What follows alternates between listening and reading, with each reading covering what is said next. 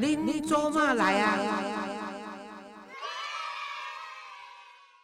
各位亲爱的听众朋友，大家好，欢迎收听《您做嘛来》，我是黄月水。如果你喜欢我的节目，请订阅或追踪我的频道，就会收到最新一集的节目通知。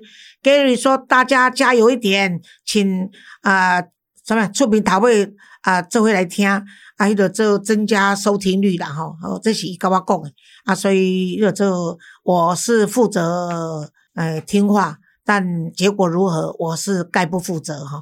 哎，月丽，我今天一开始呢就要跟你讲一个，就是说呢，我曾经在脸书呢有回过一封信，是那这封信呢，它是啊内容呢，很多人认为说他们有看脸书不一定会听我的 podcast，是有。听 podcast 的不一定有看我脸书，结果呢，就有一个读者他就建议说，因为他是有看脸书又有听 podcast，他觉得呢，我这一个呃，有一位四十岁未婚的问我的问题呢，他觉得应该在啊 podcast 里面讲，那这个就让你来问吧。好，那黄老师好，听众朋友大家好，我是月丽啊。其实不管是 Podcast 或是脸书上，还有老师的书籍里面，都有好多好多问题，而且每天我们都收到好多大家的问题。所以呢，没关系，这边听不到，我们要一定要集中火力，也希望大家每天都能够听听我们老师的正确的，给你一个很好的一个解解答哈。那今天呢，我要呃为大家，原来是脸书上的这个问题，他说黄老师好，我今年四十岁，未婚。我不是一个对生活物质要求很高，只是不善于社交，而且喜欢独处的人。因此，当同事下班之后的聚餐或家人逢年过节的活动，我通常都会一律拒绝，导致他们都认我不近人情、孤僻难相处，整天夸着苦瓜脸，像讨债似的，甚至觉得我有病。其实。真想不明白哦！我只是想做自己，而不想去勉强或讨好别人。竟然会有这么大的困扰跟批评，就像老师您说的，能够当个自由自在的人是最幸福的。可是为什么周遭的人呢，就是不明白，还企图来剥夺我仅有的一点人生的小确幸呢？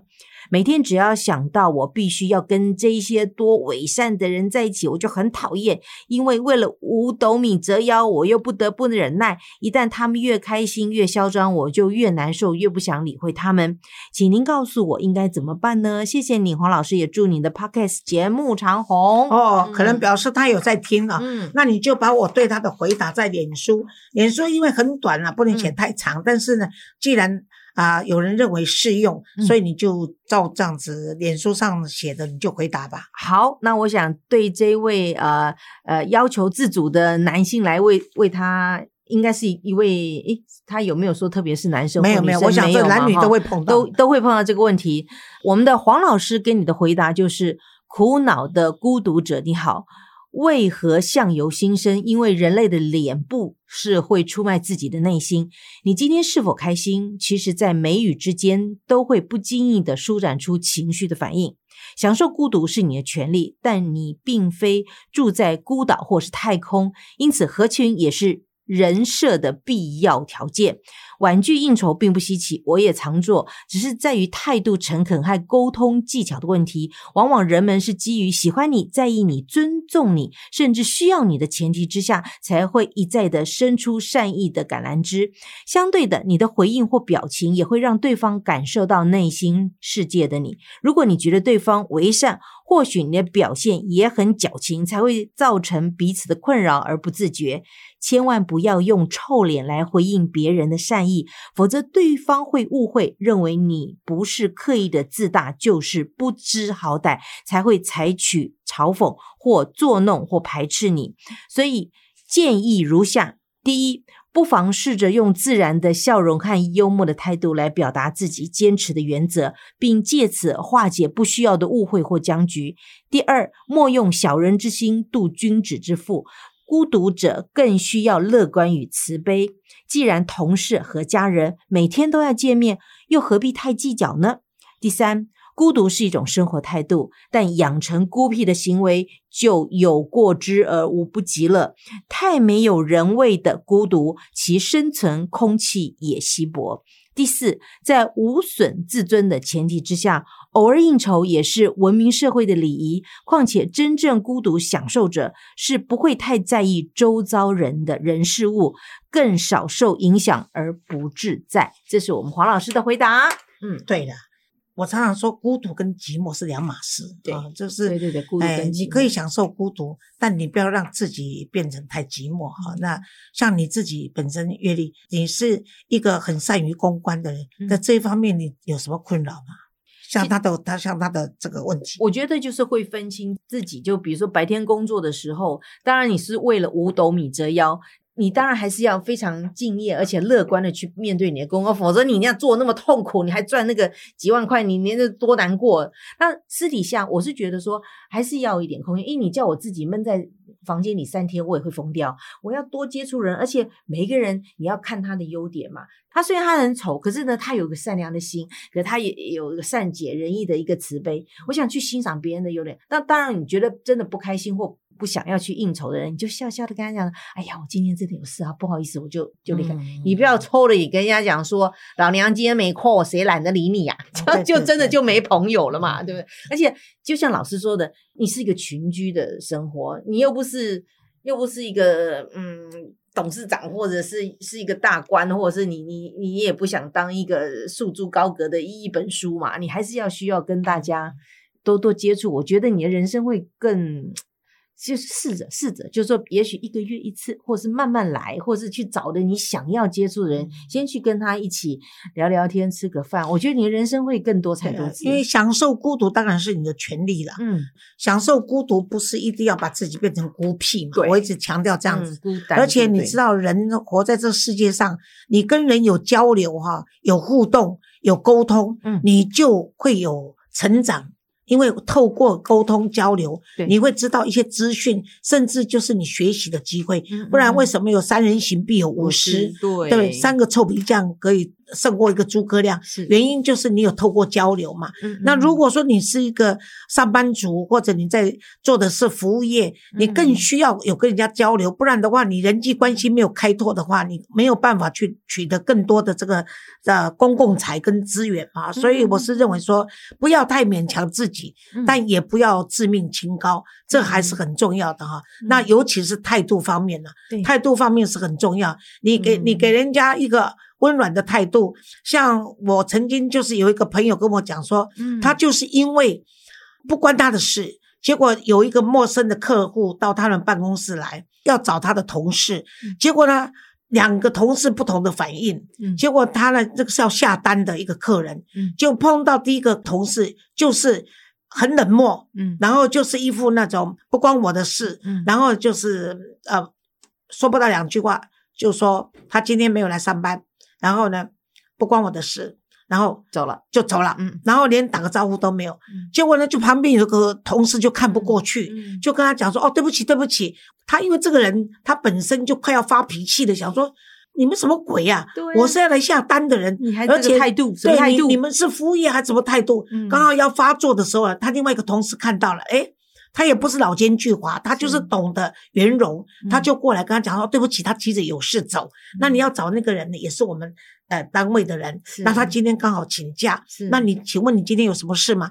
然后他看他态度不错，他就先就跟他讲说：“我今天是要下订单的，那么怎样怎样怎样。”结果他就说：“没有关系，他不在，你愿意跟他下订单，那你就等他明天来。”然后呢，我请他打电话给你，你再跑一趟。如果你觉得再跑一趟不方便，你信得过我，那我就帮你办这个手续。是是。那结果呢，他就当下帮他办完这个手续以后，他还送他到大门口，还跟他讲谢谢你，然后就很好的一个结束。结果呢，他隔天呢。那那个，因为那个下单的人他有那个人的电话嘛，嗯嗯，结果他就打去跟他这个呃要下单的这个人说，我刚刚到你们基金，你们呃不基金会到你们公司去了，结果呢，结果有一个同事好糟糕哦，但有一个同事特别好，那他。就帮他形容了一下那个好态度的跟不好态度的是谁的，嗯，那结果呢，那个这个人呢就隔天上班的时候，他什么话都没有讲，结果呢，那个呢。对他的客户态度不好的这个人呢，反而哦，嗯。反而很谄媚的来跟他说：“哎，早，你昨天休假还好吗？”这样子哦，反而是那个态度很好的都没有跟他讲什么话，都没有来跟他讲说：“我昨天帮你嗯。哎收了一个单，然后帮他办好了。嗯，都没有。”嗯。可是他很清楚为什么呢？因为为什么休假？他休假完回来就是要被 promote，被 promote 就是被升迁，嗯。他升迁变成主管，所以那个态度好的跟那个态度不好的人都是他的手下。嗯那你想他会对谁好？嗯嗯嗯嗯所以我跟你讲，就是说你不要说刻意去讨好人家，但也不要呢，就是当投机分子。你就是一本初衷，做好你的工作，也。所以对能帮人家，对也能够对对帮的对对那个尽量。而且刚才黄老师他有特别说，他有时候同事下班聚餐或家人逢年过节，他都常一律拒绝这真的有时候有，这是不近人情啊嗯。也嗯偶尔啦，就说嗯真的是有聚餐的时候，你觉得那个餐厅，你觉得那个菜还蛮好吃的，哎，也许就可以去看看。不是或那次他有时候是这样，我有对对我有一个朋友也是这样嗯嗯子，我有一个个案，他也是从来不参加同事的聚餐，嗯也不参加他们家人的聚餐。是那有一次呢，我问他家人说他为什么不参加他们家人的聚餐，是，嗯，他说人家叫他，他就是不参加啊，也不知道为什么啦。嗯那那大家久了就不叫他了。那他是认为说，反正我有参加没参加，你们都没有人在乎，所以我为什么要去参加？那我就问他说：“你是每次聚餐你都出的钱特别多吗？还是说因为你每次去聚餐的时候，你都带给大家很多的快乐吗？”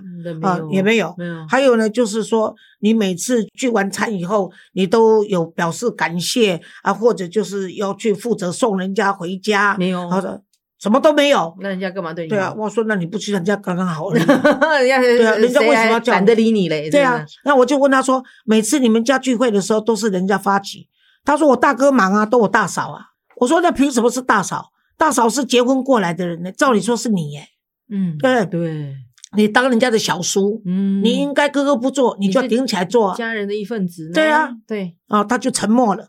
那我说呢，你们家每次的聚会是都有人都带朋友去了？有啊，像我妹妹就带她男朋友啊，然后她的弟弟呢就叫他带他的女朋友办啊嗯，我都没有啊。他说我没有啊，嗯说我去干嘛？我说你有有人规定说不带办的时候就就不能去吃？饭吗？对啊，我说你就张罗大家吃嘛，嗯你就少吃一点起来张罗大家看，帮忙照顾就好。你从来不付出嗯啊，而且呢，让你享受，你还有意见，嗯所以你这个人才能够人玩。那我都该干掉啊，真假嗯嗯嗯，跟你出去啊，卖奶多啊好。哎啊，后来我跟他分析一下说，你要知道，当你有一天结婚的时候，你是要办喜宴的，嗯，你是要得到大家的祝福的。嗯除非说你告诉我你都不想结婚，你也不想恋爱，这个家你也不要了，不然你你不能做一个隐形人，进进出出，然后家里的这个呃权利你要想，义务你不负嘛。对，那我就跟他讲说，我给你一个功课，那因为他是辅导的个案嘛，因为他后来自己很在乎，嗯后来我就跟他讲说，这样好了，你哪一天说你要发起一个全家聚会，你让我看看你家人会有什么的反反应。对，结果你知道，他说他有一天就去参加了聚餐，然后呢，全家人都哦，他进来的时候都说哦哦，嗯你给他哪里来？嗯，哎、是什么代志？什么风把你吹来的吗？啊！我说你不要翻脸哦，嗯因为你太久没有去，人家看到你会这个态度是应该的，正常的哎，那是正常，你不要以为反常，然后你又开始生气，又要走人了哈、是，然后呢，吃完饭以后呢，他就起来，然后他跟大家说：“哎，今天呢，我另外的除了我们这边的吃完以后呢，回家以后呢，我要送每个人一瓶好喝的什么饮料之类的了。”结果呢，全部的人都沉默，问他说：“你到底外面发生什么事情？你是谁教你的，还是发不生什么事情？是你发生了什么事情需要我们帮忙？不然的话，怎么忽然间把我们当人类看待？哦，你到底发生什么代志？你讲，你讲嗯，你骂我，你想装我要紧无啦？你发生什么代志？你讲。嗯嗯嗯然后他就没有了，然后他就跟跟他们说，那个他有来问我，就被我臭骂一顿，然后被我鼓励一顿，然后他觉得他下一次要办一次聚会，可不可以？嗯嗯结果你知道吗？居然全部鼓掌通过、欸啊然后他跟我说，他人生第一次，嗯，长到二三十岁，发现它是有存在价值，而它是受欢迎的。一定有。对呀、你看，对啊，只是可能很多事情你没有去，没有去接触，自己先递对出橄榄枝，谁对呀鸟你呀、对呀对不对？因为他一直强调说他他只想做自己，不想去勉强或讨好别人啊，当个自由自在的幸福的人是最好的。但是我想，这个这个两个不可以相并而论，就你可以当自由自在的人很幸福，但你也不用去勉强别人，然后你也可以做好自己，你可以跟大家一起那他最后在意就是表示你不幸福了嘛。啊。当你当你的人际关系有了瓶颈，那就是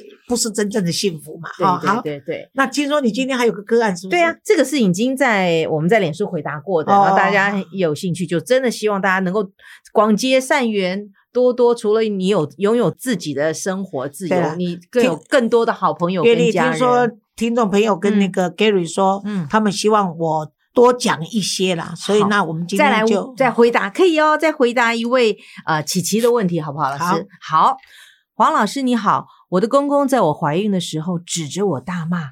婚姻很重要吗？产检不能自己去吗？先生是在家里上班的，然后因为先生陪我去做产检，公公就觉得产检有这么伟大吗？我先生也只不过陪我去过两次，当时呢，我的情绪受到影响，去医院安胎，也不敢让先生来陪我，我连已经在待产，先生也不敢请假。那最近小孩子呢，已经两岁半了，公公指着我们夫妻大骂：“你老婆产检，你小孩生病，那都是你老婆的责任。”那以前婆婆也都是一个人照顾孩子，你们应该学学婆婆这样做。公公说啊，男生是天生去赚钱就好，而且不要分日夜的工作。我知道公公创业初期是很辛苦，收入也很高，但我老公现在只是领着他的死薪水六万块了哈。那我先生全家都害怕这个公公，结婚到现在三年多，我还没有看过他们全家吃一顿饭。每次相聚，公公就会开骂，骂公司，骂家里。那我先生他们兄弟也不会来客厅招呼聊天，大家都躲在房间，不熟悉彼此。那婆婆常抱怨我不融入他们家，这个家大家能躲则躲，我到底应该怎么融入他们呢？还有订婚的时候，老公对着我唱歌，婆婆到现在还在说嘴，说她的心头肉被抢走了，说她她儿子不唱歌给她听啦。那我想请问黄老师，当遇到这种传统观念的公婆，应该如何的应对？当遇到婆婆对你说以前婆婆被公公欺负受委屈，却还要我学着婆婆一样的忍耐时，该怎么做呢？我觉得我很幸运，我老公不惜一切跟父母对抗。我实在很不希望我们的小家庭复制到他们的原生家庭，认为男人是天，是一家之主。那男人说一，女人不能说。我的天哪！谢谢大家的听，以及黄老师的阅读，齐齐敬上。好哇，这个原生家庭嗯有一点厉害呢。这个公公婆婆啊，这公公等于说是掌了大局，对不对？嗯呃，这个公公本身就是个企业家了，可以这么说，因为他、他的企业如果不够大的话，哈，那、也不足以传给他的子女嘛。嗯而且他的那个老公儿子现在在公司领的六万块钱薪水，也不是很高，但也不低啦，所以嗯应该还算是可以的啦。啊、嗯这能够付这样的薪水，就表示他们家的产业应该还不错嘛。啊、嗯那也许认为说我我丈夫是少东，至少也要十万块钱，可是这个。这个很可能是典型台湾人的创业精神，就是啊、呃可能是上一代甚至我们的上上一代都是这样子，对辛苦的这个辛苦的赚钱，他们绝对是省着花的啦，嗯。而且他们宁可死掉留财产让他们分，也不会在当下给他们很高的薪水，让他们去纵容，嗯。去去去去太贪心这样子哈。嗯。那这个有关于说，因为老公陪你去产检，结果被公公觉得产检没有婚姻结婚有那么重要吗？然后呢，产检有那么伟大吗？哈，那这个呢都是过去的，所以你不要放在心里。是那事实上，你是因为啊、怀孕是第一次嘛，嗯所以这个产检对你来说是一个初体验，那你的害怕跟没有安全感，需要人家陪伴，这都是正常化的，哎但是因为老一代不认为这样子，你看那个，我记得那个哇哇哇郑郑红宇在说他妈妈嗯，生产已经要临盆了，都还跑去那个田里种地对，啊，然后呢就就下去生产，好像没有一下子就又就出来。就像什么样就产成水果出来，这对有运动了哈。还有我们一些朋友，他是什么军警或是对对对呃、空服人员，就可能飞出去或人不在台湾，真的在国外工作，几乎都没有丈夫陪产，对都没有甚至在怀孕的过程当中都没没有陪伴，都没有。我觉得女人甚这这方面是真的很伟大，因为真的对生小孩子就跟一个性命挑战不是你你对不对你你，我常常嗯说科学在发达，医疗在进步哈。嗯嗯，但这个都有生命危险的事情，所以不是那么开玩笑的。可是嗯这些人因为他的环境不允许他嘛，对对，你说这些军警，尤其是派驻国外的，我好像这个故事讲了很多次了，嗯这是事实的个案，就是他先生从那个金门马马祖回来，外外地回来的时候按门铃啊，那他有个小孩出来三两三岁出来开门，跟他说：“妈，上一次来的那个男人来找你了。他”他那个男人嗯他不知道那是他爸爸。爸就 你看就这样子哈，所以没有关系，就是说啊、因为就是婆婆是这样子来的，所以他们就会说，我以前是走过来的，所以我能够走，你为什么不能走？我们以前行，你们现在为什么不行？他没有想到说时代不一样，那现在又少子化，大家呢孩子都比较被宠，呃，也比较被保护，嗯。所以呢，有时候呢，这应变的能力、承受压力的能力都会比较脆弱一点哈。嗯嗯嗯那所以呢，我认为说先生呢，呃，你说先生很挺你，然后呢，呃，陪你去产检，这是好事。嗯可是如果说先生因为很挺你，结果就跟他们家对干，嗯。这也不是好事，这也不是好事。啊。这也是为什么，也许因为先生这样子，所以呢，婆婆才会觉得说你没有融进他们家里哈。嗯，那融进夫家呢，这是一个，你看你从你的来信可以看到说，他们是一个大男人主义的家庭，嗯。然后呢，公公为首，然后你可以发现说，诶，他们兄弟之间也没有特别什么多的交流，能能不来大家就不来能如果呃能嗯能不来就不来，能躲躲就躲哈。嗯那大家也没有什么特别的交流，那这就是他们家的文化所产生的一种障碍。那至于婆婆方面，我是鼓励你说，因为呢，你婆婆其实也是一个委屈，在这个公公的高压下委屈的女人呐、那委屈的女人，也就是像我们过去说的，就是啊、呃熬成婆，媳妇熬媳妇熬成婆呢，嗯。结果呢就会对媳妇的要求啊、嗯特别高哈。嗯。那你可以，我们反过来，就是你去体谅你婆婆过去的经验，嗯。对她来说是一种不幸福，甚至是一种啊、不得已的妥协的话呢，嗯当他在跟你哭诉着，或者在跟你啊、不要说哭诉，当他在跟你道一些乐色，就是说他在夫家啦，怎么受委屈啦，他以前怎么受到婆婆的委屈的时候呢，那你就要尽量听，然后你要嗯站在一个女人的立场，嗯相同的立场，来嗯安慰她。对你要跟他讲说，妈妈，我真的很幸运，幸亏呢，我不是你婆婆的媳妇，嗯不然我就惨了。对。哦，因为像我这么样的比较不懂事，你都还这样子包容我，嗯嗯你要用用这种话去安慰你婆婆，嗯嗯你婆婆从你这边得到的温暖呢，她就会开始对你示出好意。嗯。那那像说，你也要学着说，你先生是在你公公的企业下做事，是。所以公公就是董事长。是。所以，当你要你先生为你做事的时候，一定要记住，请他去跟董事长请假。嗯哦请假哎，不能说因为嗯是家族企业，就是经常我们还是这样子。按照规矩来啦对对对，嗯我们就是对事不对人，嗯你知道吗？那尤其呢，可以先跟婆婆沟通，嗯就说妈，我哪一天要叫我丈夫去干什么的时候，是不是可以？我怕爸爸会生气，你替我这样子保护我一下，然后替我们讲讲好话，这种事情你应该要做的。对而不是你进去夫家什么都由你的丈夫出面的话，最多很可能就是变成直球对决，哦然后冲突扩大。是是那如果呢，你拐个弯，用你这个媳妇的角色去跟你公公讲，嗯。哎，撒个娇，嗯。但是又怕说，哎，也许媳妇跟公公撒娇，婆婆会吃味，嗯。你就从婆婆下手。嗯所以呢，可能你就要把公公当董事长，把婆婆当总经理然后就这样子来去报告一下，撒娇一下，就自然有人替你讲话了。然后不要让这个员工去跟老板对干，结果最后就会牵涉到你。就是因为对哦，为什么会这样子？就是有一个坏媳妇在旁边，哎，对啊塞手塞龙在安内哦，就这样子。嗯所以这种所谓啊夫家娘家的这种人际关系，其实是哎妹妹嘎嘎啦哦，还是要学习的啦。来，我再来跟老师说，我们来做个情境的演练，好不好啊好比如她婆婆时常抱怨不融入他们家，订婚的时候老公对我唱唱歌，婆婆到现在还在。你想想看，小孩子现在都已经两岁半了，订婚的时候起码是三年多前的事情。所以呢，现在那种卡拉 OK 就就干单一张，就是其实有那样一一根麦克风呀，然后你直接对手机就可以唱出来。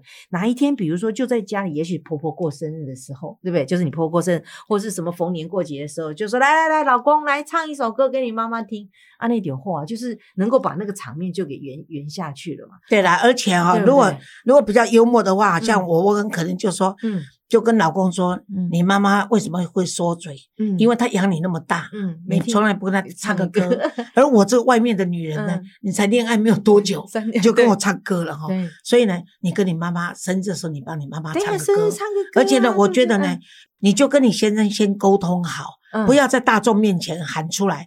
如果你老公不愿意，那就惨了。对对，一定要先那更惨是是你要先沟通是是是，然后呢，如果你比较聪明、更幽默一点的话，就是老公愿意，然后唱完以后，你就跟你婆婆说：“妈妈，我们买一送一，嗯。我再附送给你，我唱一首给你。OK，有时候呢，你嗯对。较高居也较三八的，啊，哎较较活泼点嘿人家不要讨喜了，不要太正经八百。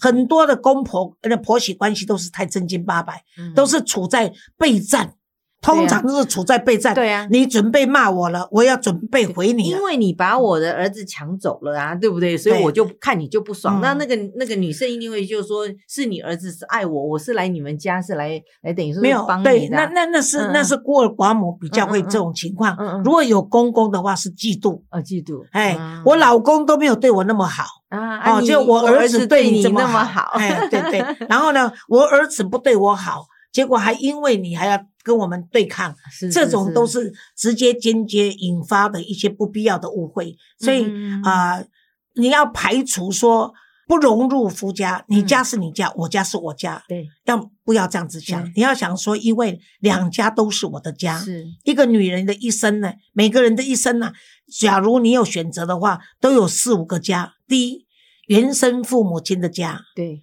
你长大结婚的家，结婚以后呢，夫家跟娘家就四个家了。嗯将来你的儿子结婚又有个个家 看，所以一干一干有四五个家。对，所以你要如何在不同的机遇、不同的环境里面，制造你愉悦的心情跟自由自在的那个适应能力，这是很重要的。对对，当你别扭，你现在如果跟你的夫家不能融入的话，你将来跟你儿女的成家，你你如果如果不生儿女，那便罢；如果你有儿有女的话，你要如何去当婆婆的角色，去当岳母的角色，嗯那也是另外一个环境的考验对。哦。所以琪琪不要担心说以前比如说公公被。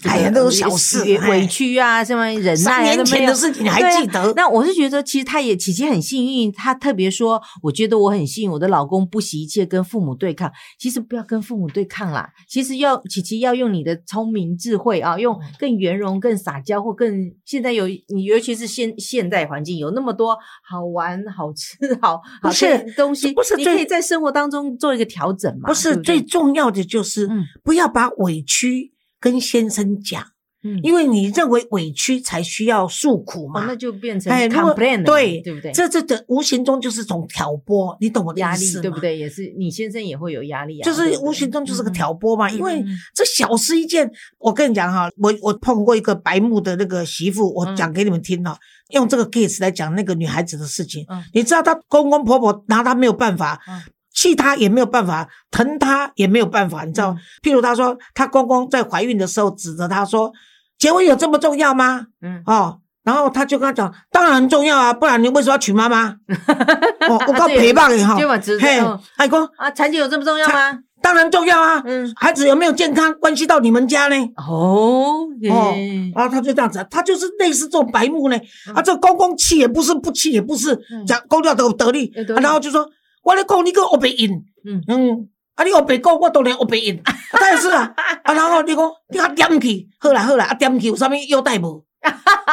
就够注意。哎，够气嘛，就白目嘛。哦。啊，她那个公公气不了啊，她婆婆在旁边也好笑，想说她从来不敢这样子对她丈夫，居然跑出一个白目媳媳妇妇敢这样子这样子跟公公讲话啊，哎，迄就做够注意嘛，那那就是啊那无法度嘛，你对。拄着白目，你就是拄条无你变怎？嗯。哦，所以我是认为说，不要把自己搞得啊、我不是说你不重要，而是说呢，我们刚刚跟月丽谈了，有些人你现在是环境许可，你丈夫陪你去产检，那环境许可，你可以丈夫为你顶半个天，然后来跟父母亲对抗。嗯可是如果我们刚刚说的那些军警，然后派驻国外的，然后夫妻分隔两地的，他也就只有自己能够去产检嘛。所以结婚是让你啊、人设改变以后，你为母则强，嗯你要更坚强、更勇敢。那你当一个独立的这个女性的话，你才有故事，将来跟你的儿女讨人情呢、嗯当时你知道吗？你爹是没有陪我去产检的，嗯你妈我自自己去的，嗯所以你现在啊比我们命好多了，你才有故事可以讲。就像你的婆婆现在在跟你讲，我们当年谁鸟我们啦、对哦，对不对？所以不要把自己啊变得太，就是说一定要记住，说恋爱是两个人事情，是结婚以后是两个家庭以上的事情，嗯然后让自己变得更成熟、更有智慧，然后呢更能够包容，这是一个很重要的事情。琪好吧，琪加油，加油！对，也谢谢黄老师今天给琪琪的这个这个很正面的鼓好励，加油。OK，希望我们大家都啊、支持我们的林州爸来啊，还有我们的单亲儿童文教基金会，还有很久没有跟我的兄弟苦林打广告了，巴拉巴拉巴拉巴拉，嗯，他们被记紧。好，再见。